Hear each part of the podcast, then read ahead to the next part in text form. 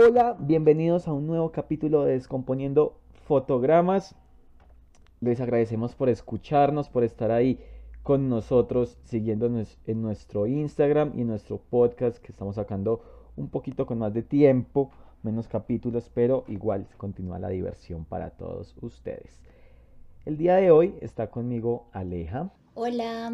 Hola Aleja, ¿cómo estás? ¿Cómo te va? Hola José, acá en la casa juiciosa, a pesar de que ya se levantó, digamos, la cuarentena, igualmente seguimos estudiando virtual, así que todavía toca estar acá juiciosos, encerrados. Bueno, hay que continuar entonces juiciosos y haciendo las cosas de la mejor manera posible. Bueno, el día de hoy vamos a hablar de una peli que es bien interesante. Entonces, acomódense y disfruten de este nuevo capítulo. Antes de que empecemos, yo le voy a hacer una pregunta a Aleja. ¿Qué harías si tuvieras una situación como la que viven los personajes de esta película? ¿Harías lo mismo o no? Hijo pucha, yo no sé, yo. Yo creo que sí, que sí tomaría la decisión que finalmente toma George, porque siento que también el amor debe ser em, dejar ir a la otra persona, tener la, libertad y la certeza de que esa persona también va a estar bien sin uno. Entonces sí, la respuesta sería sí. ¿Y tú? Yo tal vez también haría lo mismo, o sea, como sentir que pueda estar en un mejor lugar contribuiría eh, en parte a eso, pues podría ser que, que si lo hiciera, no sé. Entonces ya para comenzar, pues empecemos con la película del día de hoy.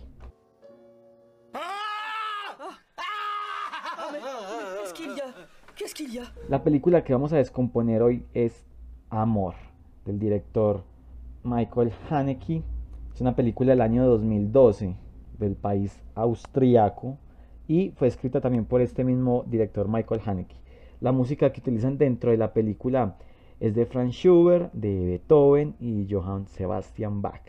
La fotografía es de Darius Conji, que es conocido por ser el director de fotografía de Seven, de Outcome Gems y de otras películas. Tiene un repertorio bastante grande. Dentro del reparto podemos encontrar personas como Jean-Louis Trintigant, Emmanuel Riva, Isabel Hooper, entre otros. Esto es una producción entre Austria, Francia y Alemania. Y podemos decir que es una película de drama, un drama romántico que era sobre la vejez, la enfermedad y la discapacidad.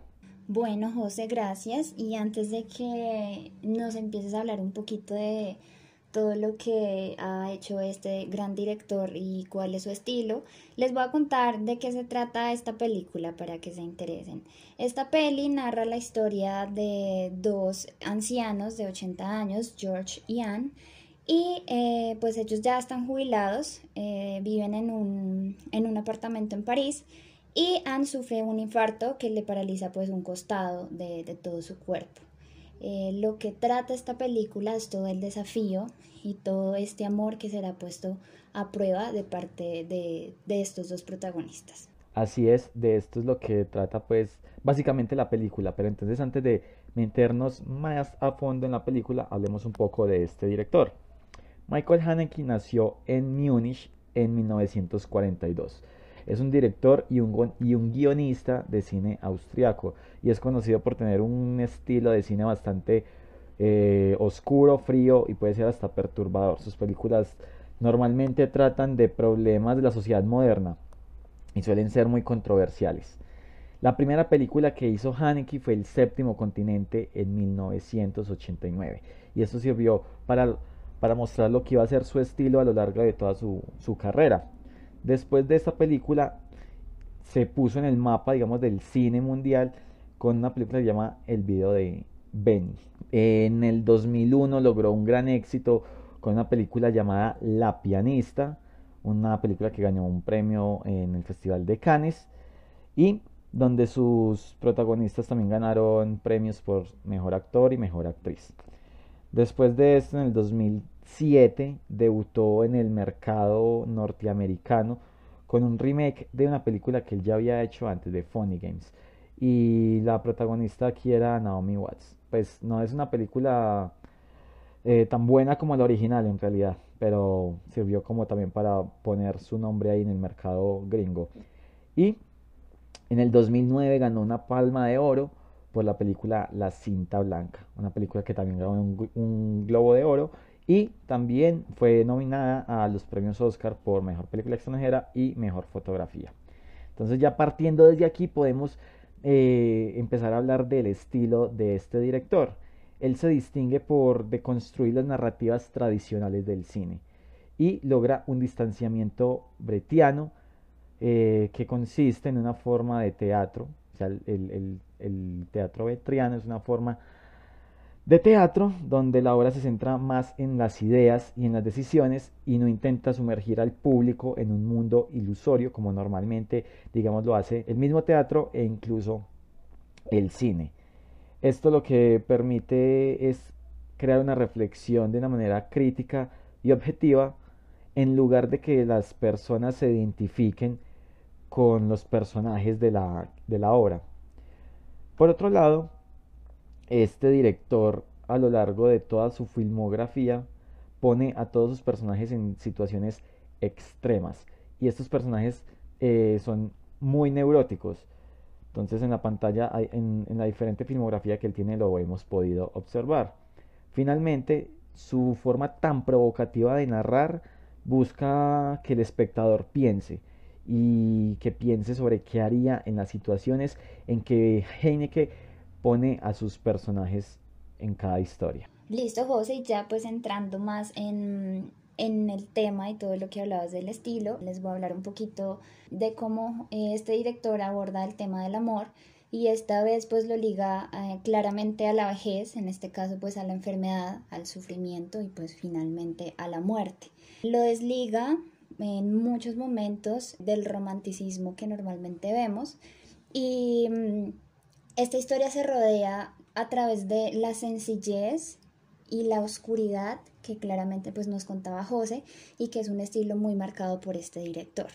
Eh, aunque es exenta en algunas partes de romanticismo, no, no es que no tenga, porque obviamente hay, hay casos eh, dentro de la película que más adelante les hablaremos, donde eh, los pequeños gestos y las pequeñas acciones son las que nos cuentan a través de estos personajes lo que significa el amor para ellos.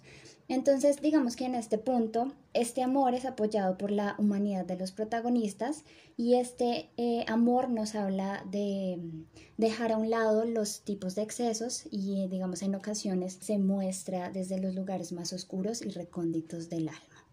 Entonces, yo creo que esta pregunta todos nos los hacemos de por qué ese director ubica la historia a través de la vejez.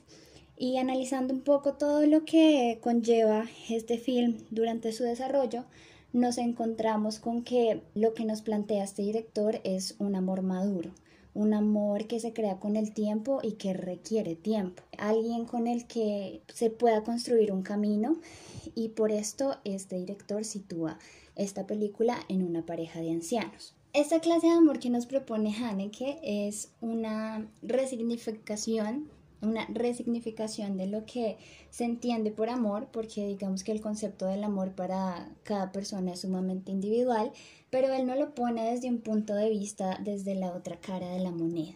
Entonces digamos que es súper interesante ver esta película porque a través de la vejez y de la propia intimidad de estos dos personajes que llevan pues digamos eh, el transcurso de la enfermedad y de mm, el proceso que lleva tanto Anne como George a descubrir eh, si realmente este amor es puro o no. Dentro de, de, esta película, todos los aspectos que lo constituyen tanto narrativa como técnicamente eh, hacen que este film tenga una, una cohesión en todos sus actos y uno de ellos es el amor como un reflejo de la intimidad que construye el espacio.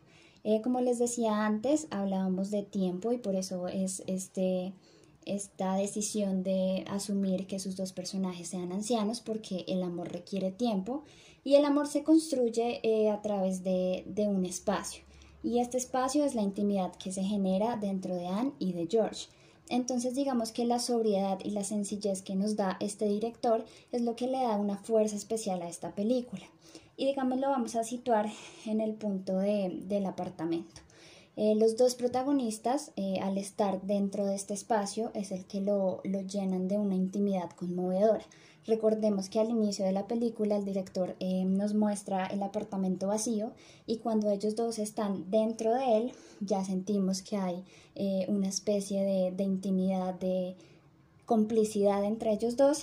Y aparte de esto es una intimidad que está lejos de demostrar sentimentalismo superfluos, como les hablábamos desde el principio, porque está hecho eh, dentro del carácter de dos seres humanos que no son emocionalmente intensos y que cada uno pues tiene eh, limitaciones dentro de su carácter. Entonces, eh, el amor gana entre ellos una presencia sumamente especial en el transcurrir de la película, eh, como les decía, en los pequeños gestos y miradas, y eso es lo que le da una verdadera fuerza al amor, más allá de la torpeza emocional que puedan tener estos dos protagonistas, y es lo que va desarrollando la dramática de la película y lo que va demostrando que finalmente eh, los dos son capaces de superar esta prueba en sus propias maneras. ¿Y c'est quoi mon image? Tu es un monstre parfois.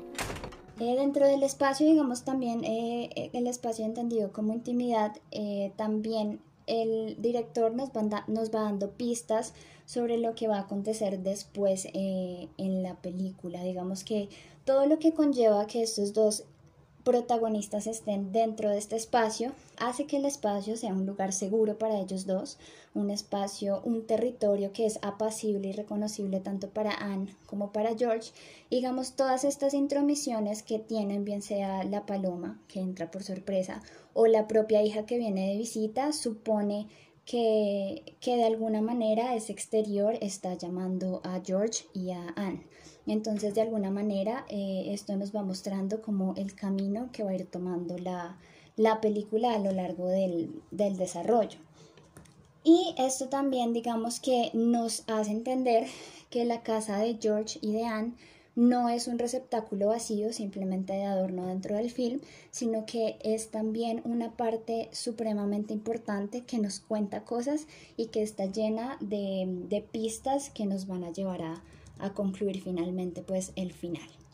Y hablando de esto, eh, también digamos, no sé si les pasó que el, el director ha tenido un aprendizaje artístico y eh, nos hace pensar que esta película puede estar ligada un poco a todo lo que eh, se pensaba del movimiento del romanticismo. Entonces pensamos en, en, pinturas como en El monje a la orilla del mar o Caminantes sobre el mar de nubes de Caspar David Friedrich eh, y nos situamos en este movimiento del romanticismo donde se da claramente pues una exaltación de los sentimientos y la subjetividad. Entonces pues esta película aunque no pronuncia nunca el amor, ni lo demuestra pues así en exceso, sí tiene eh, esos tintes eh, íntimos e individuales de lo que George y Anne consideran que es el amor. También eh, se opone, obviamente, a la, claramente como es el estilo de, este director, a la sublimidad, a mostrar lo bello y, y, lo equilibrado que puede llegar, digamos, a ser la palabra del amor, y no lo pone desde un punto totalmente oscuro y opuesto. Sin embargo, este director afirma en, unas entrevistas que el arte dentro de su película no juega un papel principal pues importante, pero que digamos los cuadros que nos muestra, digamos estos cuadros de, paisajes deshabitados, eh, ayudan a recrear la atmósfera y hacen que la escena cobre vida y nos den pistas de lo que posteriormente pues va a ocurrir. Bueno, todo esto sobre el tema de amor y todo esto, la intimidad que se refleja a través del audiovisual en esta película es muy interesante. Esto lo podemos complementar también con los aspectos técnicos que se viven dentro de la película. Uno de ellos es la forma en que se rodó eh, esta película. Normalmente pues un, un, rodaje se fragmenta digamos en emociones y con la edición se organizan de manera que queden con una, con una coherencia para la historia. En esta película lo que hizo Haneke fue algo totalmente diferente. Fue rodar de manera cronológica, porque pues bien sabemos que normalmente se graba por sets y se puede grabar la primera escena, se puede grabar la octava escena, en fin, recogiendo como cosas que tengan en común, como una locación. Pero lo que hizo este director para esta película en específico fue totalmente lo contrario. Grabó de manera cronológica, esto para mostrar, digamos, el deterioro de salud de la protagonista y asimismo ayudarles a, a, ellos dos, a los protagonistas, en su actuación para que pudieran sentir cómo iba pasando los días o el tiempo dentro de, dentro de su dentro de sus papeles que estaban interpretando. Listo, José, y otras de las de los aspectos bien interesantes que tiene esta película es que no se da la utilización de música extradiegética. A lo que me refiero con esto es que no hay música fuera del cuadro que ayude a, mm, aumentar las emociones que se están viviendo para que el espectador eh, se conecte o sienta tristeza o se sienta emocionalmente afectado. La música que existe dentro de, este, dentro de Amor es música diegética, no hay música de acompañamiento excepto la de las propias escenas en las que hay por necesidad del guion.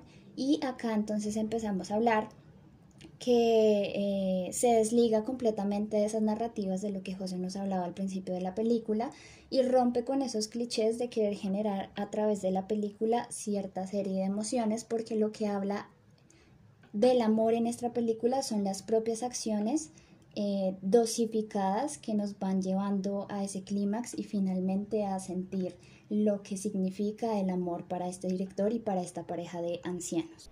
Pues y si bien la música es muy interesante y muy importante dentro de la vida de ellos, incluso eh, como personajes y como película misma, la música juega un papel muy importante. Hay otro aspecto que también resulta ser muy importante y muy interesante dentro de esta película y esto es el montaje, el ritmo que tiene este montaje a lo largo de la película. En una entrevista Heine que dijo que pues que no había nada que estuviera improvisado o que no fuera a caber dentro del montaje. O sea que él grabó justamente todo lo que iba a entrar eh, finalmente eh, en el montaje. Digamos que el ritmo y el montaje que él consigue hacer en esta película logra reflejar la cotidianidad de estos dos sujetos a los que estamos viendo por más de dos horas. Estamos ante un montaje que puede ser con un ritmo lento, pero, pero que refleja exactamente esa, digamos, tranquilidad y pasividad que pueden tener las personas adultas ya a su edad. Y a medida que va avanzando la película, vemos también cómo esto se va deteriorando, deteriorando o sea, no solo, digamos, la relación de ellos, sino eh, la salud. Esto también se, se, se, acentúa bastante y se logra ver mucho en el, en el montaje.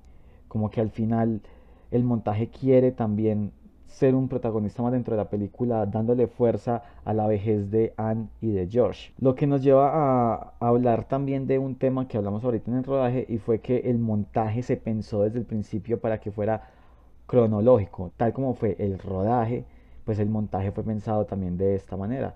Y por esto podemos ver como que, como que el montaje también va avanzando conforme va, va avanzando los personajes lo que va pasando, lo que va pasando en montaje es algo que se ve reflejado también en los personajes. Entonces es muy interesante cómo este director juega con, con este montaje dentro de esta película para lograr esa sensación. Y cuando uno la ve, uno, uno lo siente, uno ve que, que todo es más pausado, que todo es más lento, porque las dinámicas y los tiempos de estos dos adultos son totalmente diferentes a la, a la de los demás personajes que componen esta película. Ça me donnait le sentiment que vous vous aimiez et qu'on resterait toujours ensemble.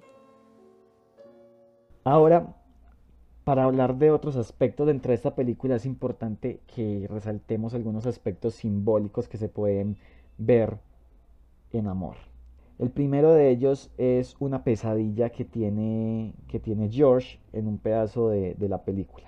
Para hablar un poco de, del significado, por decirlo así, de, de este fragmento de la película, pues hay que remitirnos a una entrevista que le hacen al director de, la película, en donde él cuenta que cuando estaba muy niño, después de ir al cine, alguien que él conocía, que era un poco intimidante, le preguntó que dónde estaba y él empezó a contar como la historia de lo que pasó y él trató de contener sus lágrimas pero le fue imposible y cada vez que él veía esta película recordaba ese momento y lo hacía lo hacía llorar entonces teniendo en cuenta como esta anécdota que él vivió, él trató de meter eso dentro de la, dentro de la película.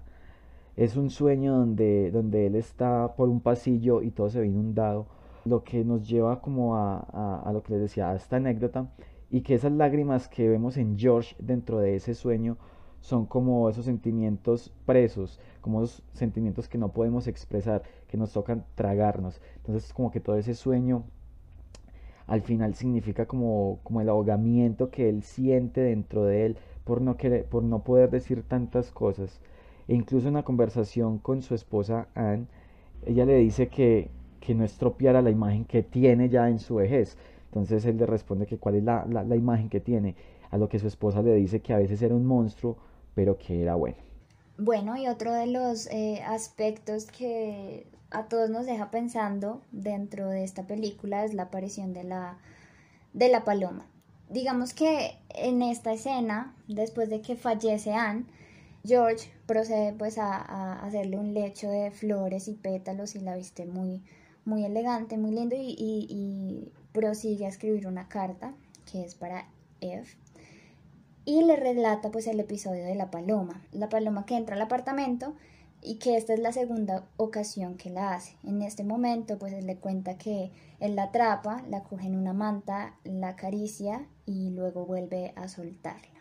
Entonces simplemente lo que busca esto transmitirnos o contar al espectador es que el amor eh, ya no está en un momento en el que duele, en el que está encerrado y solitario dentro de un apartamento, sino que es tiempo para que tanto George como Anne entiendan y trasciendan y dejen que el amor vuele y continúe más allá de la vida y pues finalmente George se pueda unir a Anne. Entonces esto nos da una clara contribución de la compresión del amor, quizás la única que puede ser posible dentro de este discurso directo que nos proporciona el director, eh, puesto que el amor eh, posiblemente no se define, no se entiende y más allá pues de una reflexión religiosa, filosófica, psicológica o tal vez biológica, Heineck nos muestra eh, un pequeño tesoro y nos deja como una reflexión que quizás el amor se ve y se oye, se siente, y que tan solamente eh, el hecho de tener ojos para ver y oídos para oír eh, hace que seamos seres capaces de, amar y de amar a la persona que ha sido capaz de construir eh, un camino a nuestro lado. Es imposible no referirnos como al amor y al romanticismo viendo esta película. A pesar de lo fuerte y dura que pueda parecer hacia el final, pues esto es una resignificación del verdadero amor. Uno cuando ve la película pues uno sin, necesidad de, flashbacks o de este tipo de, alternativas narrativas, uno entiende el del amor que ellos se tienen y que se han tenido durante la vida que han pasado juntos. Entonces el final de esa película no podía ser diferente al que, al que nos muestra el director. Un final donde, donde todos descansan de alguna manera, donde Anne descansa y donde George logra descansar, descansar. Y por eso al final vemos que está en su apartamento escribiendo las cartas a ella y vemos como una visión de George yendo, saliendo de la casa con su esposa Anne, como si fueran para un concierto a los que, a un recital pues de piano, de los que, a los que iban por, por, por su profesión de músicos. Entonces acá ese concepto de la tragedia que se, que se evidencia hacia el final de la película se puede reevaluar y se puede ver de una manera totalmente diferente. Pues cuando, se, cuando George toma una decisión que es una decisión muy fuerte, logra cambiar la vida de ambos de una forma que puede ser vista como romántica, si lo vemos con, desde otro punto de vista, no desde el tradicional. Entonces es muy interesante también este significado del amor romántico en esta película. Sí, José, digamos que este director tiene un, un, estilo, como bien lo decías al principio, tan que lo hace tan único y tan tan cool y tan lindo de ver sus películas y es que él pone objetos dentro o situaciones dentro de la película para que el espectador le dé un significado. En una entrevista él pues le preguntan qué significan las pinturas, la secuencia de pinturas que tiene, las palomas. Y él dice que no significan nada, que simplemente son objetos para que el espectador les dé un valor, les dé un significado y así pues construyan ellos también de cierto modo la película. Eh, él dice también que la suma de las experiencias es la que le permite a él generar pues eh, y dar el carácter a sus propios personajes. Y digamos que en esta parte interviene el, el protagonista Jean-Louis que hace de, de George. Y él dice que cuando él lee el guion le parece muy hermoso pero que también le parece muy triste. Y se lo dice al director y el director le responde que realmente no es triste porque así es la vida. Entonces digamos que, em, que él también eh, educa de, cierta manera a sus actores para que, como bien decías, este final, que aunque es trágico, no se desliga de, lo lindo y del descanso que puede proporcionar eh, la muerte de, de Anne. ¿Y aquel K?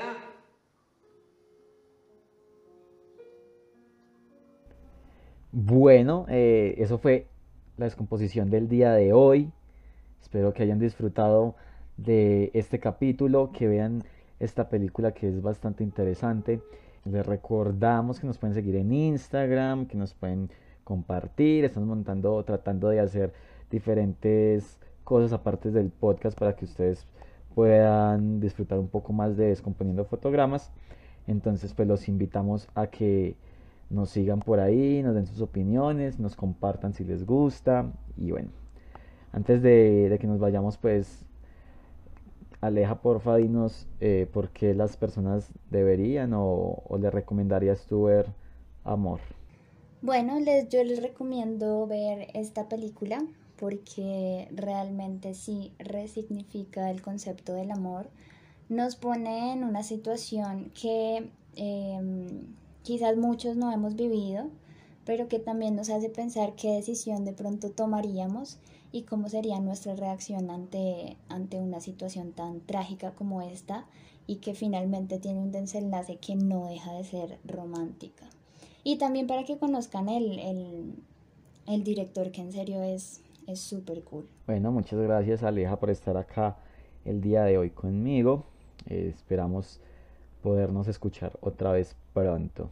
Antes de irnos, los dejamos con las palabras de Daniel Monge. Hola, descomponiendo fotogramas, acá su profesor Daniel Monge y pues bueno, me encantó el programa como siempre.